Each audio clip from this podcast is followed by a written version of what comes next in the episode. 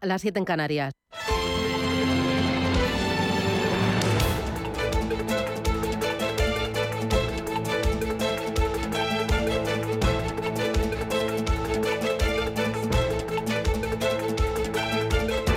Capital Intereconomía, con Susana Criado.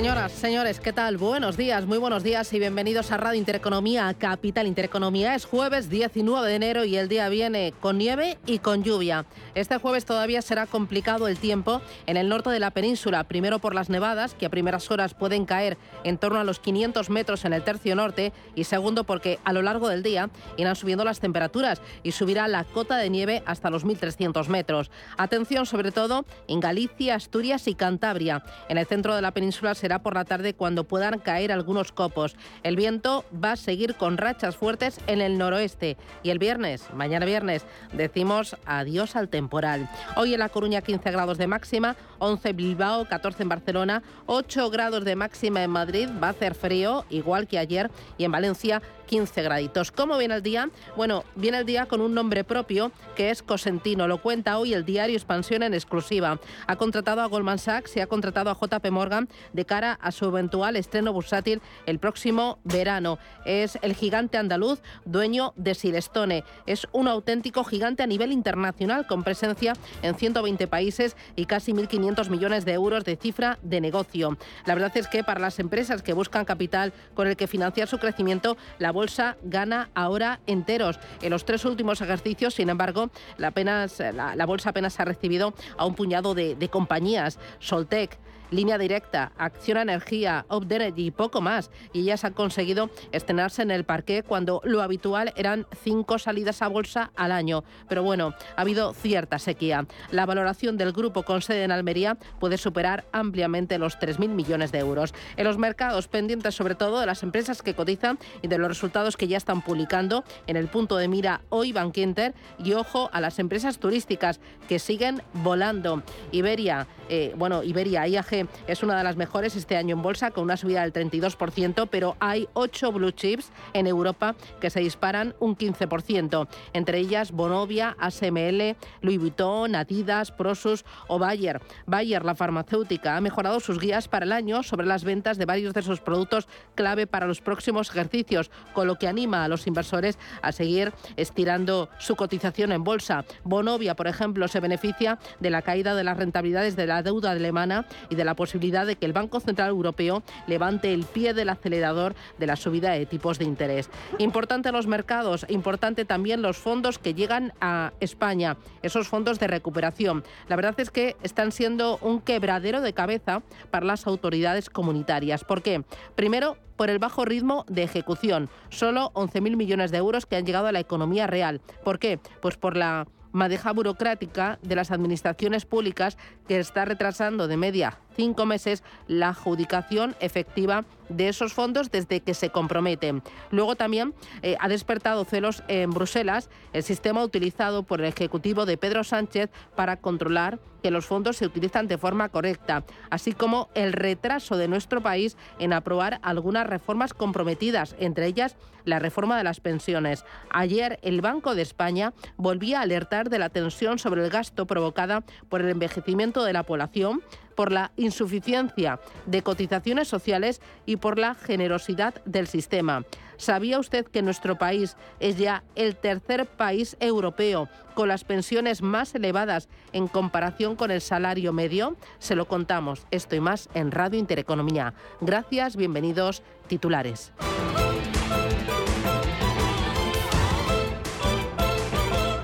Banco Santander patrocina este espacio.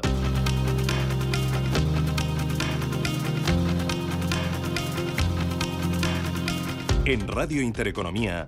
Las noticias capitales que arrancan con el protagonista hoy en el mercado español es Bankinter que gana 560 millones de euros en 2022. Es un 28% más. La entidad anticipa en un año el objetivo de beneficio previsto para 2023. Destaca en la nota de prensa remitida a la CNMV la buena evolución del negocio con clientes. El margen de intereses sube algo más de un 20%. La rentabilidad sobre recursos propios alcanza el 12% y la morosidad se sitúa en el 2,10. Es una de las más reducidas del sector.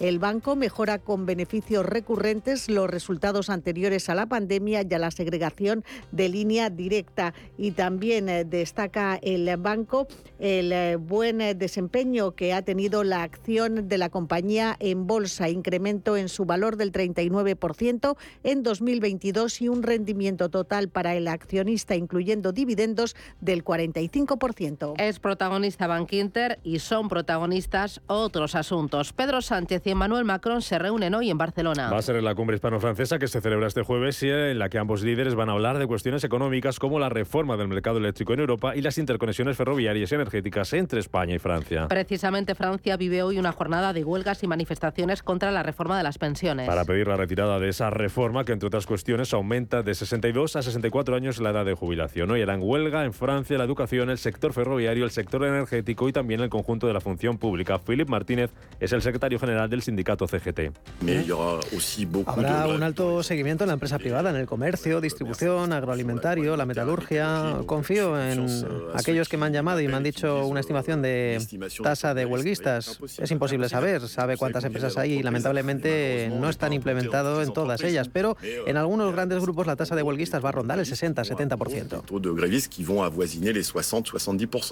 En el foro de Davos hoy interviene la presidenta del Banco Central Europeo, Christine Lagarde. Con la duda de cuánto subirá los tipos de interés en su próxima reunión de principios de febrero para combatir la inflación, que en la eurozona se moderó hasta el 9,2% en diciembre. François Villeroy, miembro del comité ejecutivo del BCE, deja la puerta abierta que las subidas de tipos sigan siendo de 50 puntos básicos. Es demasiado pronto para especular sobre lo que haremos en marzo. Déjeme que le recuerde las palabras de la presidenta Lagarde en la última rueda de prensa de diciembre. Deberíamos esperar subir los tipos a un ritmo de 50 puntos básicos durante un periodo de tiempo. Bien, estas palabras todavía son válidas hoy. Sobre la inflación hablaba ayer también la FED, da por hecho que se, se, reducirá sensiblemente a lo largo de este año. Además, apunta que las empresas se muestran pesimistas sobre el crecimiento económico durante los próximos meses. Allí en Estados Unidos, Microsoft confirma su plan de despidos. Despedirá 10.000 trabajadores, el 5% de su plantilla. Su presidente ejecutivo, Satya Nadella, lo justifica por razones macroeconómicas y porque los clientes ya no aceleran, dice, sus gastos digitales. Microsoft calcula que este plan de ajuste tendrá un coste de 1.200 millones de dólares que se va a reflejar en el segundo trimestre de su ejercicio fiscal. Las bolsas europeas abrirán con caídas este jueves. Así lo indican hasta ahora los futuros, que vienen con recortes. Tenemos bajando ahora mismo al futuro del DAX un 0,4%, recorta medio punto el futuro del Eurostock 50 y baja también el futuro del IBEX 35, lo hace un 0,2%. IBEX 35 que hoy abre por encima de los 8.900 puntos después de que ayer ganara un 0,4%. En Estados Unidos los futuros también a la baja, dejándose algo más de un 0,2% y en las bolsas asiáticas signo mixto, subida de medio punto para Shanghái, caídas del 0,13% para Hong Kong, recorte del 1,5% para el Nikkei de Tokio. Baja también esta mañana el precio del petróleo a pesar de las buenas previsiones de la Agencia Internacional de la Energía. Que prevé una demanda récord de crudo este año por la reapertura de China. El organismo espera que esa demanda aumente en 1,9 millones de barriles diarios en 2023 hasta un récord de casi 102 millones de barriles. Y en la agenda económica de este jueves se va a completar con otras referencias como las actas de la última reunión del Banco Central Europeo. También se va a publicar hoy en Europa la balanza de pagos. Aquí en España el Tesoro celebra una nueva subasta de deuda y en Estados Unidos se va a conocer la encuesta de la Fed de Filadelfia, cifras de viviendas iniciadas de noviembre y el dato de paro semanal. Allí en Estados Unidos presentan resultados hoy Netflix y Procter Gamble y además habrá comparecencia de la vicepresidenta de la Fed, la Brainard, después de que este miércoles el presidente de la Fed, San Luis, James Bullard, apostara por seguir endureciendo la subida de los tipos de interés. Probablemente tengas que reaccionar con más fuerza en ese punto para reforzar la credibilidad de que queremos entrar en esta senda y hacer que la inflación vuelva al 2%. Creo que se debería ir tan rápido como se pueda para llegar a ese rango de más del 5% y luego a partir de ahí podríamos decir, está bien, creemos que tenemos el nivel correcto de la tasa de política monetaria, creemos que esto está ejerciendo una presión a la baja sobre la inflación y reaccionará a los datos eh, a partir de ahí.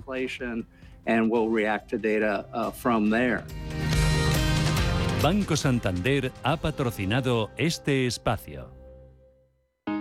Si te da por cambiar de banco, Santander te lo pone fácil. Hacerte cliente es tan sencillo y rápido que lo puedes hacer estés donde estés, que para algo es una cuenta online. Y además, te llevas 150 euros si traes tu nómina antes del 28 de febrero. Consulta condiciones en bancosantander.es. Santander, por ti, los primeros.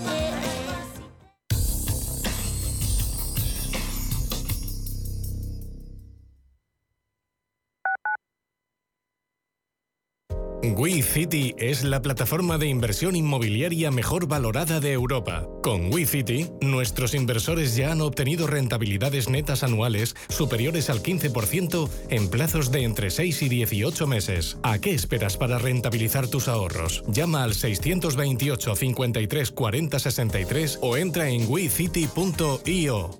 ¿Buscas una empresa profesional de mudanzas con 60 años de experiencia? S-I-T. SIT. ¿Con personal altamente cualificado que haga más fácil tu mudanza? SIT. ¿Y que además tenga guardamuebles? SIT. Si quieres seguir teniendo las cosas tan claras, no te arriesgues. Confía en los mejores en mudanzas locales, nacionales e internacionales de España desde 1960. SIT. Solicita presupuesto para tu mudanza rápida y gratuitamente en sitespain.com. Sit and relax. Los mercados financieros. Las bolsas más importantes. Información clara y precisa. Esto es Radio Intereconomía. Lo que te gusta, lo que te emociona, lo que te estremece, lo que te espera. Cultura, arte, ciencia, pensamiento, literatura, arquitectura, diseño, cine, historia, música. Nace Caixa Forum Plus. Una nueva forma de conectar con toda la cultura y la ciencia al alcance de tu mano. ¿A qué esperas? Descárgatela. Caixa Forum Plus. Fundación La Caixa.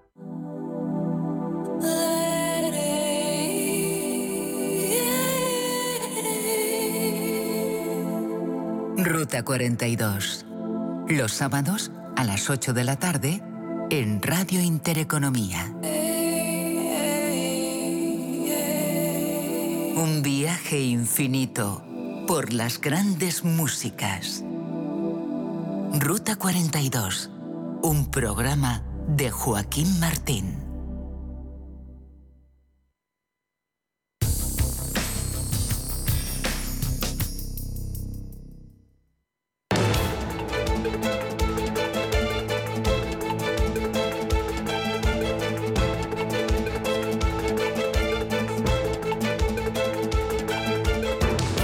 Radio Intereconomía, la entrevista capital con Susana Criado.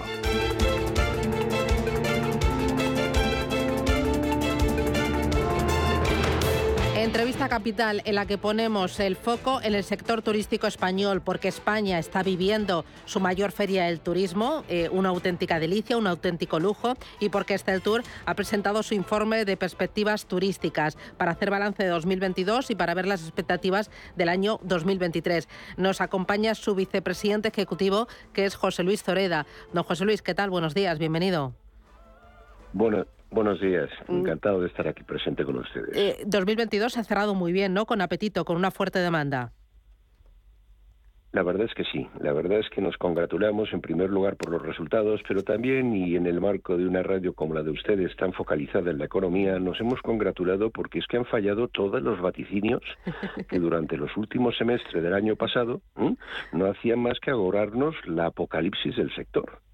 Nos ha hecho mucho daño y mucha especulación detrás de estos vaticinios. Bueno, pero Es verdad que nos han sorprendido incluso a los propios empresarios, pero de alguna manera creo que la realidad, incluso lo digo de cara a este arranque del año 2023, donde de manera mucho más suave también se están poniendo por delante que viene el lobo, que viene el lobo, óigame, los resultados y las expectativas de los empresarios lo que anticipan es una continuidad de esta tendencia de la cual nos deberíamos de congratular todos y en particular en España, porque hemos representado, y termino esta primera intervención, el año 2022 representando el 61% del crecimiento de la economía española.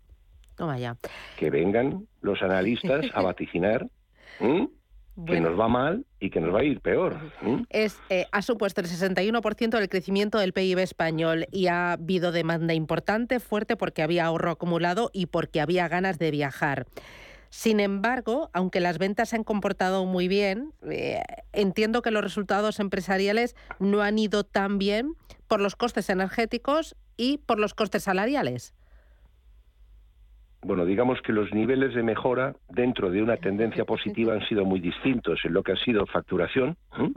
Una parte de esa mejora no nos tenemos que eh, tampoco engañar, es por parte de la inflación que ha sido repercutida en precios. Lo que pasa es que en costes ha habido unos impactos en costes que no se han podido trasladar a precios por distintas razones, entre ellos porque tampoco tienen un nivel de crecimiento determinado, que ha hecho que los márgenes y los resultados empresariales dentro de una tendencia progresiva de mejora no han ido en la misma línea que la facturación. Y todo lo importante, digo porque a veces pasamos un, sector que pasamos de en movimiento pendulares, de todo va muy mal a todo estupendo. Eh, no hay que olvidar de dónde nos venimos, que son después de dos años y pico, en donde nuestra inactividad, el sector turístico español dejó de generar 170.000 millones de euros.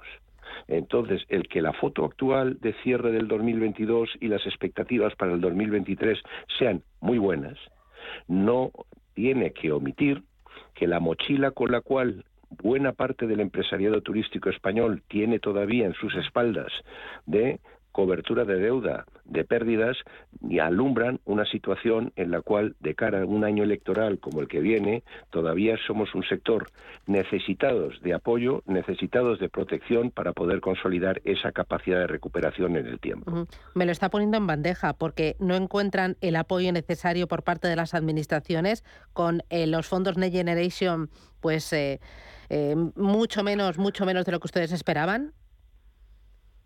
Bueno, vamos a ver, ahí digamos el ángulo del análisis es doble. En primer lugar, nosotros consideramos en su día que cuando uno pone encima de la mesa una cantidad que se ha asignado al turismo de 3.400 millones de euros, pues es una cantidad muy notable.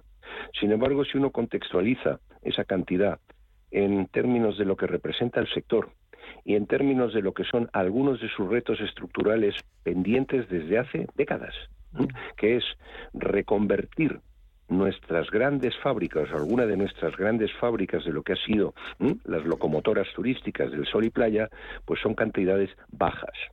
Si encima esas cantidades de tres mil y pico millones de euros, en vez de asignarse a algunos pocos proyectos verdaderamente transformadores que cambien todo el tejido empresarial, el tejido urbanístico, el tejido de algunos de estos destinos para los próximos 50 años, Operación Guggenheim Bilbao, en alguno de los grandes destinos, eso es lo que nosotros aspirábamos, que unos fondos que son para transformar se aplicaran a algunos grandes proyectos, lo cual no excluye que también hubiera algunos otros de menor eh, nivel que pudieran verse beneficiados. La alternativa que ha optado el gobierno es repartir una lluvia fina entre centenares de municipios turísticos en proyectos y en cantidades que a nuestro juicio no son verdaderamente transformadores.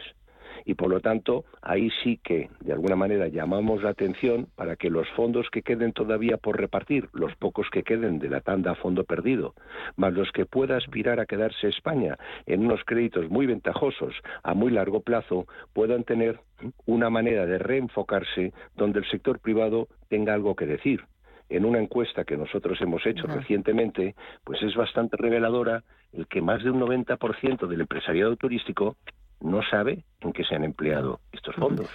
Así que ni, ustedes ni ha sido consultado. No están satisfechos ni por la cantidad ni también ni tampoco por cómo se han repartido esos fondos. Se lo han hecho saber al ministerio. El ministerio qué les dice. Bueno, se lo hemos hecho saber desde hace meses y meses, donde hemos tratado de la mejor manera posible de trasladar que queríamos y nos sentíamos huérfanos de que en el sector turístico español no hubiera un gran PERTE. Utilizando la palabra PERTE para que no perdamos un poquito las connotaciones. Un gran proyecto transformador estructuralmente que dejara impronta para los próximos 50 años. Y de alguna manera eso interpretábamos que podía ser un PERTE y además con un carácter interterritorial, porque hay muchos problemas de reconversión de estos grandes destinos pioneros que todavía representan el 65% de toda la actividad que tienen problemas comunes en la Comunidad Valenciana, en Andalucía, en Murcia, en Baleares y buscar alguna operación de Estado de alcance interterritorial del cual se pudieran sacar economías de escalas y sinergias y, en definitiva, para no alargar el diagnóstico, llegar a una realidad competitiva a corto plazo, no, a corto no, a medio plazo, que permitiera reposicionar la oferta turística de España. ¿Y el Ministerio que les dice? Aspiración. ¿Tienen, la, intención de decir, oye, vamos a destinar más dinero y lo vamos a destinar a esos grandes proyectos que pueden ser locomotora o vamos a seguir como hasta ahora, destinando poquito y hacer esa lluvia fina, repartiéndolo poquito a poquito en proyectos que ustedes creen que, pues eso, que va a venir bien, pero no, no, no se va a aprovechar? un proyecto me va a permitir, Susana, que le dé un proyecto que usted y sus oyentes valorarán, es decir, un proyecto que aparece en el Boletín Oficial del Estado con fondos Next Generation de gran capacidad transformadora es el vallado del campo de golf de Llanes. Está en el Boletín Oficial del Estado. Bueno, no digo que todos los proyectos sean similares, pero este tipo de aplicaciones, pues así como muchas transformaciones a medio plazo, no parece que se deriven de ello. Quiero decir, en favor de la actual administración turística, con el cambio que ha habido en la Secretaría de Estado de Turismo, se abren un nuevo escenario con un soplo de aire fresco mucho más proclive a la comprensión de estas realidades que tratamos de presentar e incluso de ayudar porque el segundo aspecto del cual nosotros llamamos la atención es, más allá de que no se nos haya consultado orientaciones de cómo aplicar estos fondos, es que, según y cómo, nosotros hubiéramos estado dispuestos los empresarios a poner la misma parte encima de la mesa.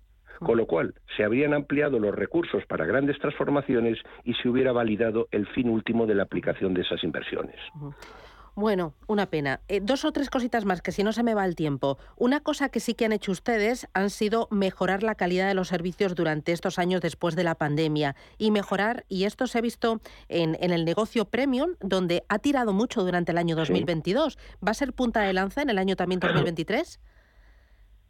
Bueno, ese es el gran reto que tiene España a medio y largo plazo. Es decir, no solamente ahora porque haya una tendencia de los consumidores a un, a un segmento más premium. En realidad, si recogemos esto en su más amplio sentido, lo que el consumidor que viene a España o el turista, tanto el español como el extranjero, cada día está demandando otro tipo de experiencias de más valor añadido, eh, distintas, diferenciadas, para no seguir compitiendo por precio, porque España por precio no puede competir con los Turquías y Egiptos, que además se están beneficiando de devaluaciones permanentes. Por lo tanto, sí, se está haciendo un esfuerzo, eh, se ha hecho un esfuerzo por parte de aquellos empresarios que han podido invertir en estos últimos años, eh, muy difíciles, por cierto, y están teniendo sus frutos. Esta es la tendencia que nosotros, de alguna manera, entendemos como parte de ese objetivo de tener un PERTE, es para poder transformar que grandes destinos tengan esa capacidad de ofrecer cada día más servicio, mejor eh, producto y luego otra cosa muy importante, mejor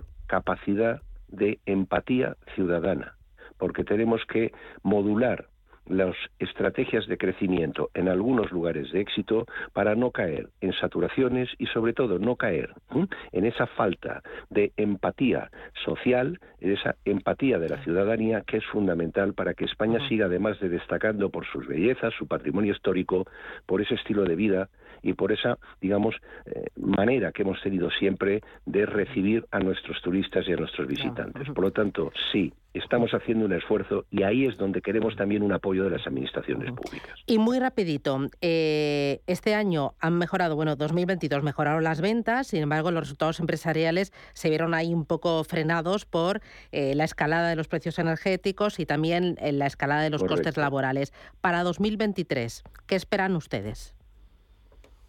Bueno, esperamos una inflación más moderada. Yo creo que afortunadamente sí que es un vaticinio de los analistas y las entidades financieras a los cuales nos congratula que opinen de esta manera porque eh, bajada de costes energéticos, bajada, aunque todavía parece que los alimenticios siguen altos, son determinantes para que no entremos en esa espiral de mm, repercusión de costes en mayores precios que al final, y aunque haya una cierta apetencia por viajar, siempre limita eh, el hecho de tener que repercutir más en precios. Por lo tanto, la inflación esperamos que eh, se controle, se baje eh, y mm, dentro de, lo que es las aspiraciones de algunas empresas, pues sí, está seguir trabajando en este sector premium porque es el que, ofreciendo más valor añadido, también deja más derrama y genera un mejor empleo. Muy bien. Pues eh, don José Luis Zoreda, vicepresidente ejecutivo de Esteltur, muchísimas gracias por atendernos, por ser tan clarito en sus reivindicaciones y también en los datos y en, y en la tendencia y que vaya muy bien este año 2023 para todo el sector, por el bien de la economía, por el bien del empleo y de la marca. Muchísimas gracias. Un abrazo fuerte. Bueno, y no, no dejen de apoyarnos y de animarnos desde una voz tan destacada como la de ustedes y limiten a veces algunas críticas porque ni somos tan malos y por lo menos necesitamos también que nos brinden horizontes de futuro un poquito más esclarecedores. Muy bien. Muchísimas gracias. Gracias, muy amable. Muy amable. Gracias. Bontobel Asset Management Calidad suiza con el objetivo de obtener rendimientos superiores a largo plazo. En Bontobel Asset Management siempre estamos a la vanguardia de las inversiones activas en bonos y acciones. Para más información, entre en nuestra página web bontobel.com barra am. Bontobel Asset Management, su especialista global en fondos de inversión. Ya está aquí Blancolor con hasta un 50% de descuento en fundas y rellenos nórdicos, sábanas, toallas, manteles, cojines, almohadas, muebles de dormitorio y todo lo que necesitas para tu casa. Ven a Blancolor y aprovecha sus descuentos, solo hasta el 28 de febrero, en tienda, web y app del Corte Inglés. Hey, asistente, ¿cuál es el mejor fondo de inversión del año? Hay aproximadamente 54 millones de resultados. ¿Quieres que los lea? Buf, mejor que no. Puedes seguir buscando entre millones de contenidos, pero un asesoramiento de calidad solo te lo dará un especialista. En Renta 4 te ofrecemos un servicio de asesoramiento gratuito siempre que lo necesites. Entra en r4.com y descubre cómo te podemos ayudar. Renta 4 Banco. ¿Quieres más? Viajes, destinos, cultura, gastronomía hacen diferente a cada viajero. Recorre el mundo cada semana con nuestro programa de viajes Clase Business. Descubre los mejores destinos de lujo y experiencias exclusivas de una manera diferente. Cada sábado de 12 a 1 del mediodía, escucha Clase Business con Elena Fraile en Radio Intereconomía.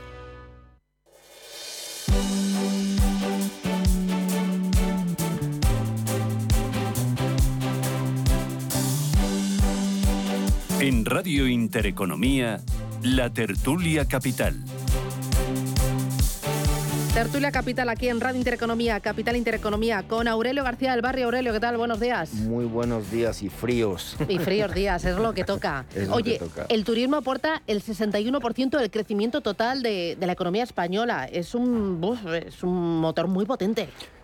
Mm, buen dato y mal dato, quiero, y, quiero decir. Buen, buen dato porque, obviamente, eh, es el, dato habla por sí mismo, va a la redundancia. Eh, mal dato en el sentido de que seguimos teniendo un modelo productivo eh, muy apalancado en un vertical. históricamente eran, eran dos, eran dos pilares, uno era el turismo y otro era el ladrillo, era la construcción. La construcción ahora obviamente ha perdido peso y, lo es el turismo. Y creo que seguimos sin hacer los deberes en este sentido. O sea, el modelo productivo de España mm, debe evolucionar. Eh, no debemos dejar el turismo porque obviamente tenemos una serie de factores que, nos, facilitan eh, obviamente eso, pero sin abandonarlo, pero debemos mirar hacia otras, hacia otras, otras líneas eh, y creo que el desarrollo no está siendo como debería ser.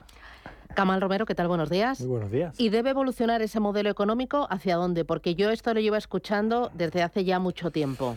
Bueno, yo creo que siendo un poco optimista, hoy día es más fácil porque vemos el caso de Andalucía, por ejemplo, específicamente Málaga y, en alguna medida también Sevilla, cómo se están intentando convertir en hub tecnológicos, porque hoy día mm. que la mayoría de la gente puede trabajar online, etcétera, pues la, la gente dice, pues mira, pues yo me voy a trabajar a Málaga, viajo cuando tenga que viajar a donde sea y en efecto en Málaga hay una pequeña burbuja inmobiliaria gracias a esto y, hay proyectos europeos asignados a Sevilla en la Cartuja porque se ve el atractivo ya el sol no es únicamente un atractivo turístico sino también un atractivo laboral para esto en una industria con un alto componente de valor añadido. Bueno, lo mismo está pasando con eh, Canarias que está eh, aprovechando el boom del eh, sector del gaming, del sector audiovisual, de todas las tecnologías, de todas las renovables para eh, apoyar y atraer proyectos importantes con exenciones fiscales y ventajas muy destacadas. Y yo creo que eso está muy bien.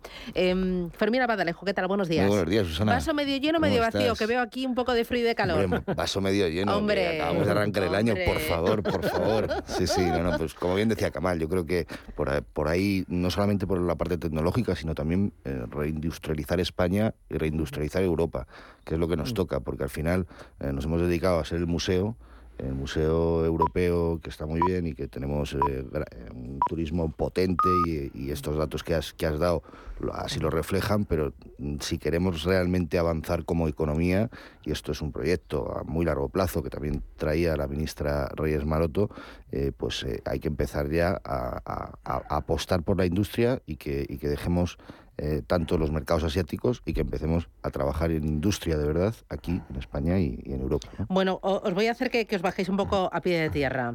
Eh, para mm, Hay un dato que hoy cuenta el diario Expansión que dice solo 11.000 millones de euros han llegado a la economía real de los fondos Next Generation. En total se han entregado 48.000, los ha entregado Bruselas, pero sin embargo han llegado solo 11.000, sobre todo por la madeja burocrática de las administraciones públicas, que está retrasando hasta en cinco meses de media la adjudicación de esos fondos.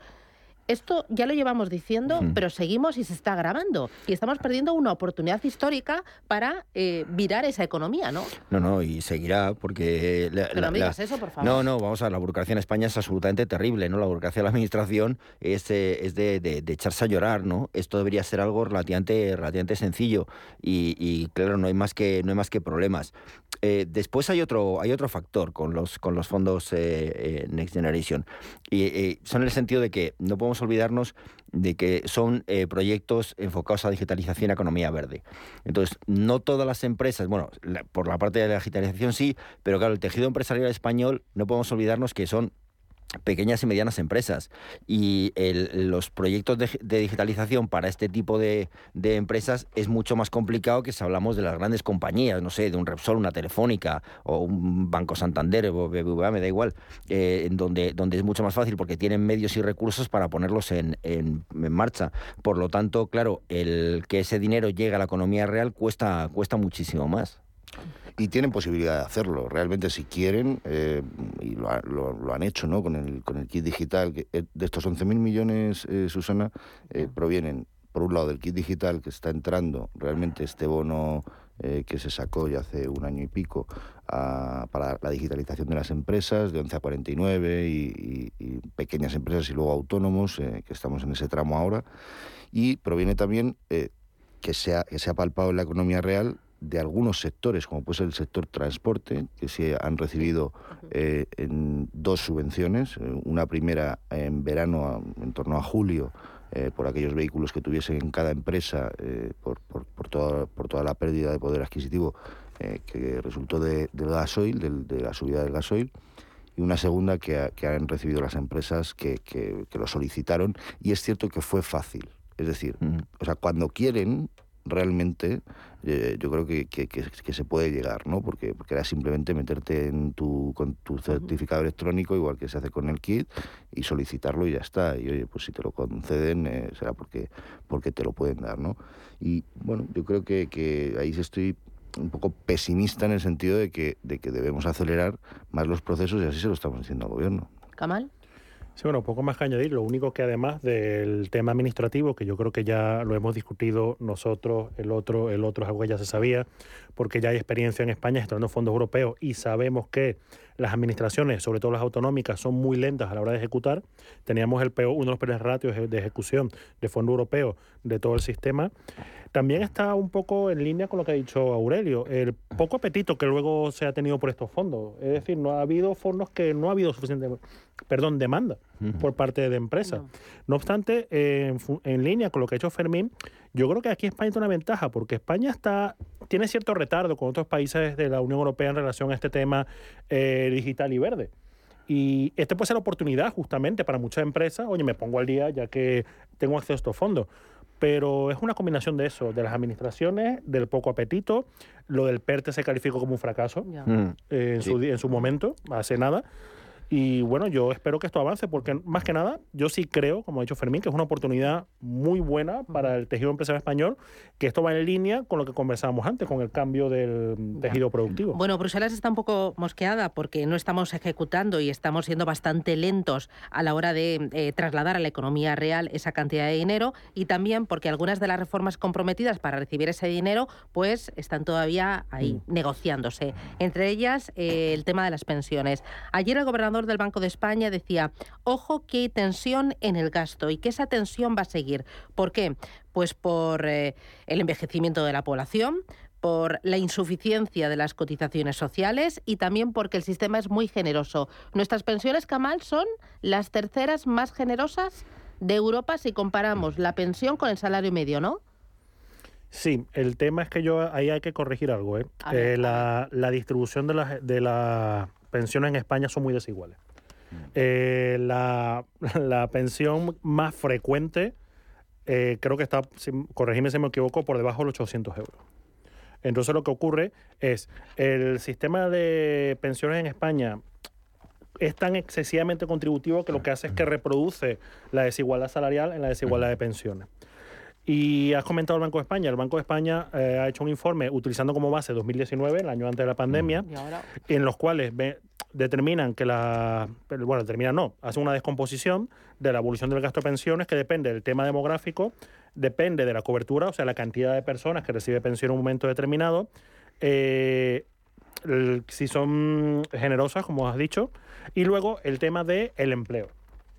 ¿Y qué ocurre? Eh, paradójicamente, según este cálculo, España es la tercera con, mayor peso pensiones sobre el PIB, pero no porque sea más generosa, no porque el tema demográfico sea peor que en otros países, sino por el tema de que el empleo es muy bajo. Entonces, no solo un tema del aspecto demográfico, que sí, pero este, lo que en realidad puede generar un problema serio con el tema del, de, la, de, la, de la sostenibilidad de las pensiones es el tema del empleo. Han dicho que para que eh, sean sostenibles, tenemos que tener niveles de empleo similares a los de Alemania, que obviamente eso no va a ocurrir en un plazo razonable de tiempo. Aurelio. Sí, sobre todo pues que tenemos un, eh, un, desempleo estructural muy importante, ¿no? Porque de nuestro 13, 13 y pico por ciento de tasa de, desempleo contra nuestros socios europeos, que están de, de media en un 8%, 7,5, 8%, pues claro, ahí hay unos puntos eh, muy, muy significativos. Y, y ese es un desempleo estructural que es muy difícil, que es muy difícil rebajar. Y como bien decía Kamal, ese es un un aspecto fundamental. Obviamente está el aspecto demográfico que, impacta, sobre todo a, eh, medio largo plazo, va a ser, va a ser significativo, eh, la tasa de cobertura también, pero eh, es, verdad que el nivel de desempleo es un factor absolutamente fundamental. No, yo lo que creo es que, bueno, lo primero que que a nuestros mayores hay que cuidarlos porque para eso han, trabajado eh, muchísimo durante, durante tantos años y, para eso han contribuido ellos mismos haciendo esa hucha de las pensiones también que se ha utilizado eh, en, este caso, bueno, pues para, otras cosas y, así tenemos el, déficit también que tenemos y, también, bueno, porque no, tenemos todos los trabajadores que deberíamos de tener eh, ocupados, ¿no? Por eso yo creo que, como decíamos antes, hay que hacer un plan de reindustrialización, hay que hacer un plan eh, de atracción, como están haciendo ciudades españolas, como decía Kamal, en cuanto al hub tecnológico que puede ser España, en cuanto a las renovables también, que hoy veíamos la noticia ¿no? de, la inversión de, de, una compañía petrolífera aquí en España, en Castilla-La Mancha, de 240 millones para, para, energías renovables. Y yo creo que ese es el camino, ¿no? que al final nos convirtamos bueno, pues en, en aquellas cosas que hacemos bien, que, es el turismo, que es el sector servicios, lo sigamos explotando, por supuesto, claro, porque nos, nos contribuye mucho a al crecimiento de la economía española y, bueno, pues en, cuanto a las pensiones, eso, ¿no? O sea, mantener el sistema va a ser complejo y bueno, aquí al final, y lo hemos comentado mucho en esta tertulia, eh, puede llegar un día que, llegue un señor de negro y empiece con los recortes, ¿no?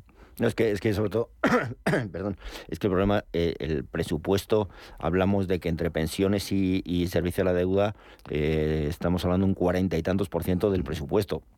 Eh, del Estado. Entonces, eh, así es difícilmente sostenible mantener el, el, sistema, ¿no?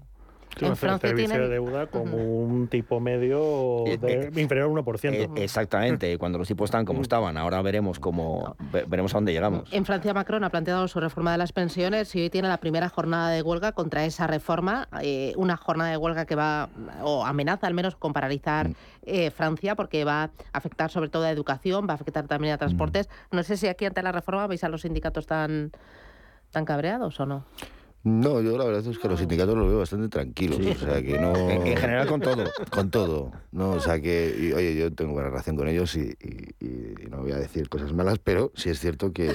Eh, bueno. Pues, pelota Están ahí, están tranquilos y es, es, bueno también para, para, la paz social que estén tranquilos, ¿no? A ver, y sí es cierto que, y nosotros lo hemos dicho, lo ha dicho el presidente Garamendi, de los empresarios españoles, lo ha dicho eh, recientemente en el Congreso de, Comisiones Obreras, eh, que intervino y, comentó que, bueno que, las aquellas empresas que, den unos beneficios superiores a, la media, bueno, pues que, contribuyan y que así estamos haciendo al crecimiento de, de los salarios, ¿no? Pero que, se, que esté ligado a, esa productividad de la empresa, como hemos dicho siempre, y, no subir por subir o, ahogar a una empresa que, esté en pérdidas todavía con crecimientos eh, salariales. ¿no? Me voy a publicidad. A la vuelta, ¿me busquéis una buena noticia económica de la semana o del día? Algo bueno, pero de verdad. Hay de todo. Sí, sí, no me digas. O sea, venís on fire, total, ¿no? Tú estás en el arranque de año total. Total, acabo de llegar. de enero no va contigo. Acabo de llegar de Colombia y ah, claro, claro, claro, que acaba de llegar, acaba de llegar. Oye, os podéis meter con él todo lo que queráis. Publicidad y volvemos.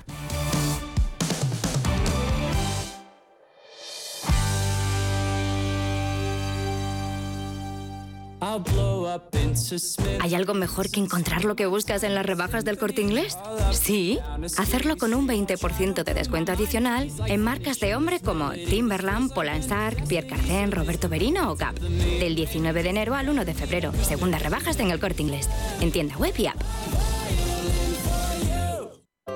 ¿Quiere aprovechar la subida de los tipos de interés invirtiendo en renta fija a corto plazo? Invierta con nosotros en un activo con bajo riesgo y una atractiva rentabilidad. Los pagarés. GESConsult Corto Plazo es un fondo que invierte principalmente en pagarés de empresas de primer nivel. Tiene liquidez diaria, reducida volatilidad y un nivel de riesgo 1 por CNMV. GESConsult, más de 30 años gestionando fondos de inversión. Más información en gesconsult.es. Este 20 de enero llegan Margot Robbie y Brad Pitt a Cine Yelmo. Creo que lo que hacemos aquí en Hollywood es arte mayor. Descubre Babylon en la gran pantalla. ¡Ya me he tatuado tu cara en la espalda! Consigue ya tus entradas en yelmocines.es o en nuestra app y participa para ganar un viaje a Hollywood. Y recuerda, Estreno el 20 de enero en Cine Yelmo. Cada sábado, en Rienda Suelta, te contamos todo lo que se cuece en el panorama ecuestre. Deporte, actualidad, ocio, cultura, tradición, salud y mucho más. De 2 a 3 de la tarde, todos los sábados en Radio Intereconomía, galopamos en las ondas con Rienda Suelta.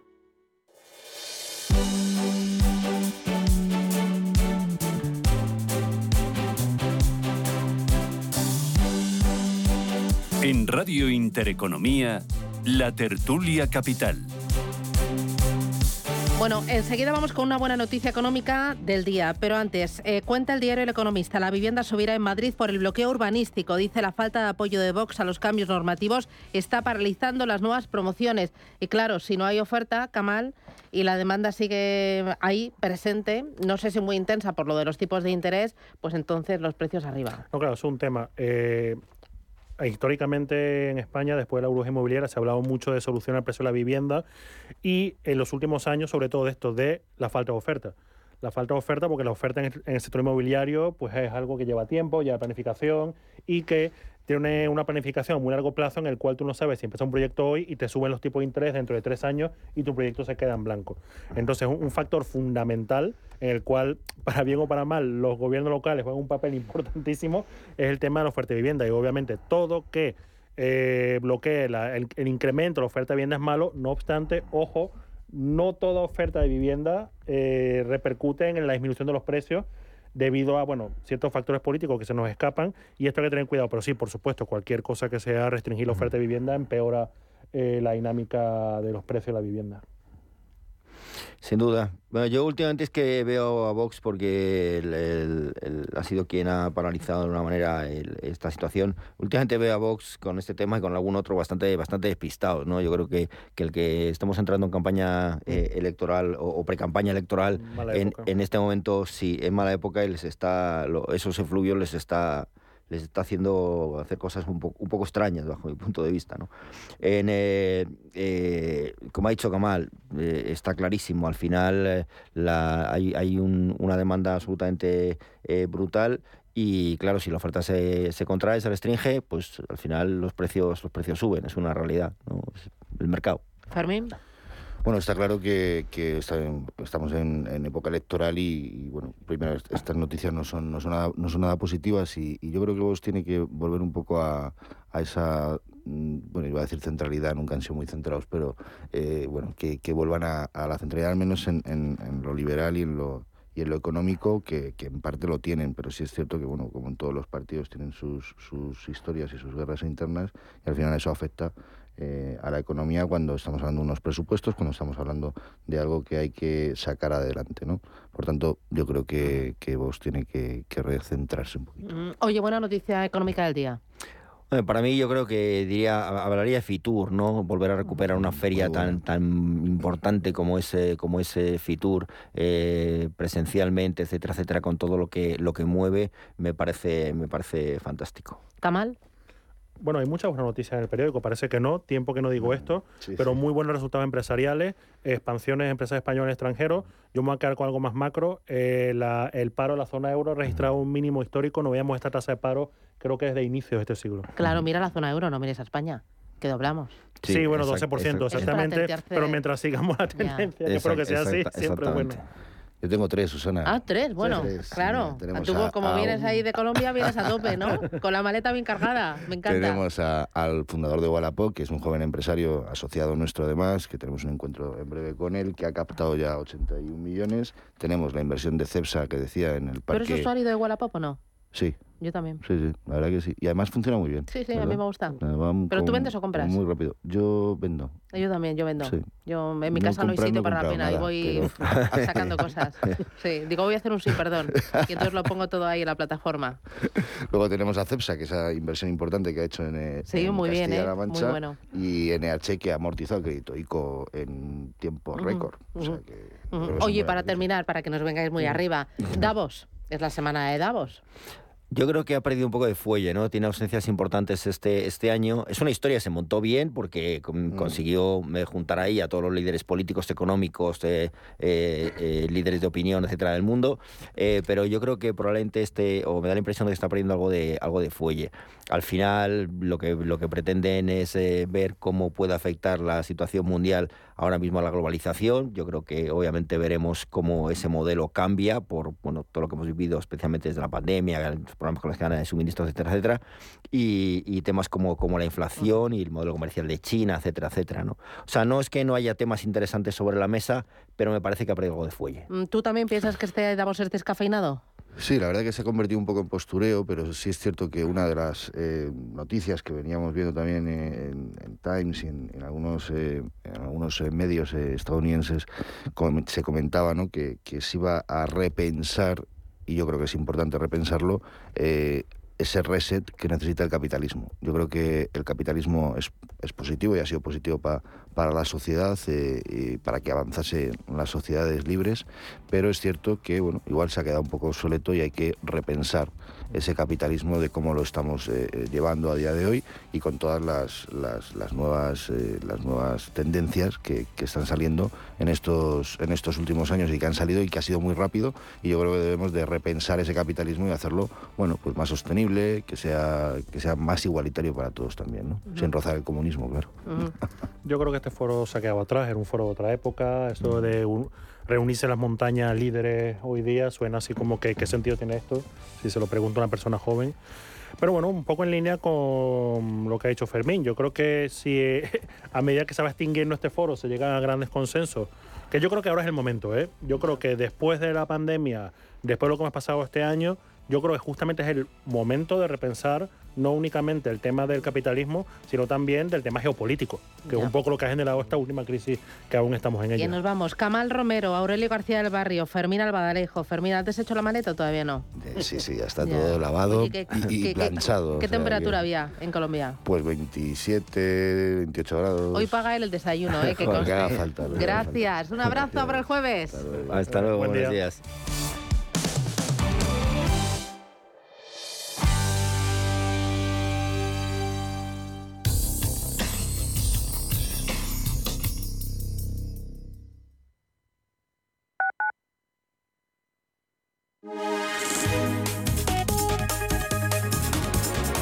MAPRE patrocina la información del tiempo. Hoy jueves la península y Baleares se encontrarán bajo los efectos de un flujo atlántico del noroeste que producirá cielos cubiertos en el tercio norte peninsular con chubascos generalizados y persistentes. el resto de la mitad norte intervalos nubosos con probabilidades de precipitaciones en el sistema central e ibérico.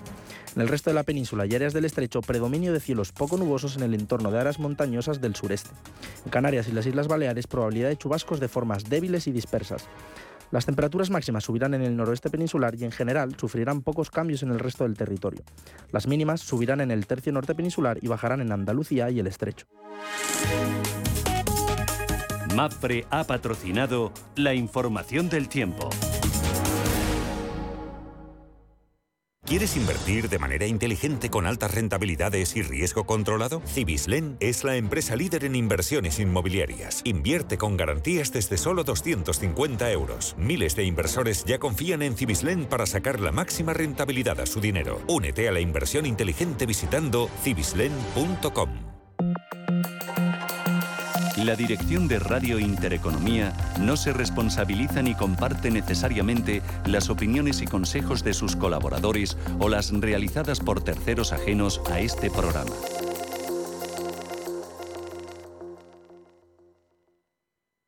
Si eres emprendedor, profesional o empresario y quieres estar al día en los temas que afectan a tu empresa, Cultura Emprende es tu programa. De la mano de Alejandra Rompedrique, Víctor Delgado y Ángel Calvo Mañas, conocerás las experiencias de otros empresarios y estarás al día en marketing, formación, tecnología, fiscalidad, eventos y más. Los viernes de 7 a 8 de la tarde en Radio Intereconomía.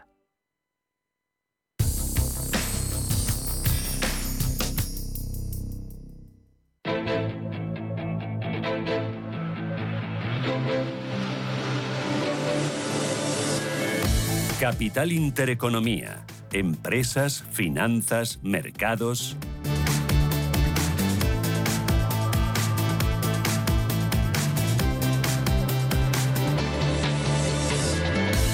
Ocho minutos, llegamos a las nueve de la mañana. Preapertura, Ángel Lozano. ¿Cómo viene el día? Buenos días de nuevo. Hola, ¿qué tal? Muy buenos días. Con caídas del 0,3% para el futuro del IBEX 35. Las bolsas europeas parece que van a seguir la estela bajista que vimos anoche en el Wall Street. Nos enfrentamos de nuevo al reto de superar la cota de 9.000 puntos y parece que se nos pone difícil. Lo más importante va a ser conservar la de 8.900. Hemos conocido ya comentarios del responsable de políticas del BCE, de Class Note, que dice mm, que el Banco Central Europeo no se va a detener tras una sola subida de 50 puntos básicos y que no ve signos de disminución de las presiones inflacionistas subyacentes. Por lo tanto, se seguiremos muy pendientes de todas las declaraciones que lleguen desde los bancos centrales. Hoy se espera una decisión de política monetaria por parte del Banco de Noruega y Christine Lagarde, la presidenta del BCE, hablará en el Foro Económico Mundial en Davos. Tenemos también resultados empresariales. Bank Inter ya ha publicado sus cuentas, ganancias de 560 millones de euros en 2022 ha conseguido alcanzar en eh, su objetivo de beneficio un año antes de lo previsto, que era situarlo por encima de los 550 millones. También hoy vamos a estar pendientes de una nueva subasta del Tesoro colocará activos en nuestro país a medio y a largo plazo. También vamos a conocer la balanza comercial del mes de noviembre e indicadores de confianza empresarial del primer trimestre en la eurozona. Se conocen las actas de la última reunión de política monetaria del BCE y la balanza de pagos de noviembre en Estados Unidos.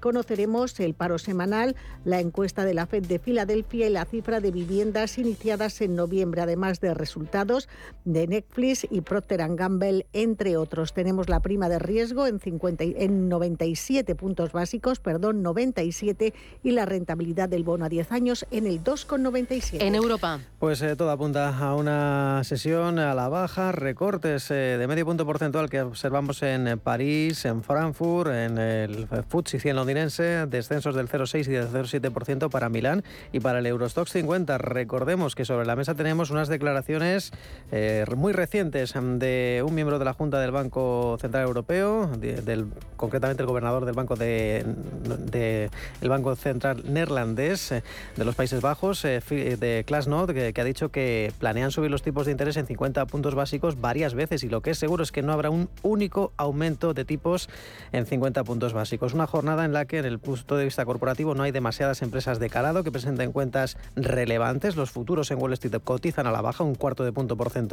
Venimos de un cierre en Asia con signo mixto, descensos pronunciados hoy en Tokio del 1,5%. En las divisas el euro dólar se intercambia un dólar 0,808 centavos, apreciándose eh, la moneda única frente al billete verde y tenemos de nuevo recortes en el crudo, 84,38 dólares el precio actual del Brent, el barril de crudo ligero West Texas de referencia en Estados Unidos cotiza un precio de 79 dólares. Beatriz Catalán es responsable de gestión activa de Ibercaja Gestión. Beatriz, ¿qué tal? Buenos días. Muy buenos días, ¿qué tal? Muy bien. Hoy empezamos fuerte con los resultados de Bankinter. ¿Te ha dado tiempo a mirarlos? ¿Qué te han parecido y qué esperas del resto de, de las cuentas del sector bancario? Bueno, yo creo que un poquito en línea, quizá un poco por debajo del consenso, pero para nuestros números han sido unos resultados bastante en línea. El resto de, de compañías del sector, bueno, pues yo espero que sobre todo la parte de, de intereses, del net interest income, bueno, vengan bastante fuerte. Eh, lo que ha pasado en Bank Inter quizá pues la parte de gastos es lo que ha desviado finalmente su resultado, pero yo creo que sobre todo en la parte de, margen, ¿no? Margen bruto inicial, pues bastante fuerte todo el sector bancario en, general, con unos datos de solvencia todavía fuertes. Eh, la verdad es que durante 2022 las empresas eh, parece que han aguantado bastante bien el temporal de desaceleración económica y alta inflación y mm. subida de tipos de interés. ¿Tú qué esperas de las compañías cotizadas españolas en estos resultados que empezamos a conocer ahora? Yo creo que este cuarto trimestre todavía vamos a aguantar los resultados. Quizá incluso el consenso nos hemos puesto algo negativo y finalmente pues sorprenderán los resultados al, alza, pero importante esas guías que porque este año 2023 los resultados no, no van a aguantar, se va a notar ya esa desaceleración más fuerte.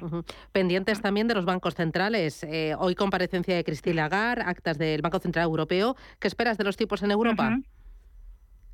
Bueno, pues eh, yo creo que vamos a seguir subiendo. Nos falta mínimo una o dos subidas, pero no obstante no me están gustando nada las distintas declaraciones de los distintos miembros. Al final no hacen más que incrementar la volatilidad al mercado. Yo creo que tienen que ser muy cautelosos, todavía muy dependientes de esa senda de inflación, pero no podemos lanzar esos mensajes que al final, eh, como comento, no, te introducen más incertidumbre y volatilidad a un entorno ya de por, sí bastante vulnerable. Mm. Pues Beatriz Catalán desde Ibercaja Gestión. Gracias y que tengas buen negocio. Buen día. Igualmente a vosotros. Adiós. Hasta luego.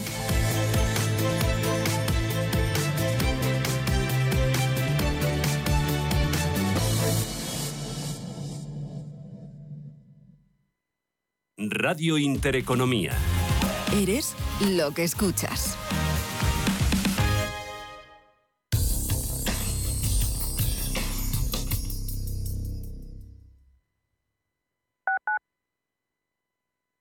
Urbanitae es una nueva plataforma de inversión inmobiliaria que te permite invertir a lo grande con cantidades pequeñas. Uniendo a muchos inversores, logramos juntar el capital suficiente para aprovechar las mejores oportunidades del sector. Olvídate de complicaciones. Con Urbanitae ya puedes invertir en el sector inmobiliario como lo hacen los profesionales. Cojo el cercanías en Chamartín y voy para allá. Nos vemos en la puerta del cine. ¿Pero llegas a tiempo? Sí, sí, no te preocupes. No queremos que las obras afecten a tus planes, por eso hemos aumentado nuestro número de trenes y reforzado de informadores las estaciones principales por si necesitas nuestra ayuda. Chamartín más cerca. Disculpen las mejoras. Consulta tus alternativas de transporte en renfe.com. Renfe Cercanías. ADIF, Ministerio de Transportes, Movilidad y Agenda Urbana, Gobierno de España. Redecora tu casa, redecora tu casa, redecora tu casa, redecora tu casa, redecora tu casa. Reforma integral piso de 80 metros cuadrados en 8 semanas, 32.950 euros. Redecora tu casa, redecora tu casa, redecora tu casa. Seguimos siendo la primera empresa española en darte por escrito la duración, las calidades y un precio cerrado. Conócenos en redecoratucasa.com. Si eres de los que no puede esperar para estrenar el nuevo Ford Kuga híbrido enchufable, aquí va un cuento para amenizar la espera. Érase una vez y colorín colorado este cuento se ha acabado. Listo, se acabó la espera. Que tus ganas de disfrutarlo no esperen. Nuevo Ford Kuga híbrido enchufable con una nueva estética más deportiva y acabados en negro. Ahora con Ford Renting sin entrada y con todo incluido por 17 euros al día. Y además con entrega inmediata. Porque a veces lo bueno no se hace esperar. Solo hasta fin de mes. Condiciones en Ford.es. Hola, soy Gema González. En Radio Intereconomía hacemos cada día a las 8 de la tarde una visión global de la jornada. De 8 a 10 de la noche, el resumen más completo de todo lo que ha sido noticia a lo largo de la jornada. Di que nos escuchas.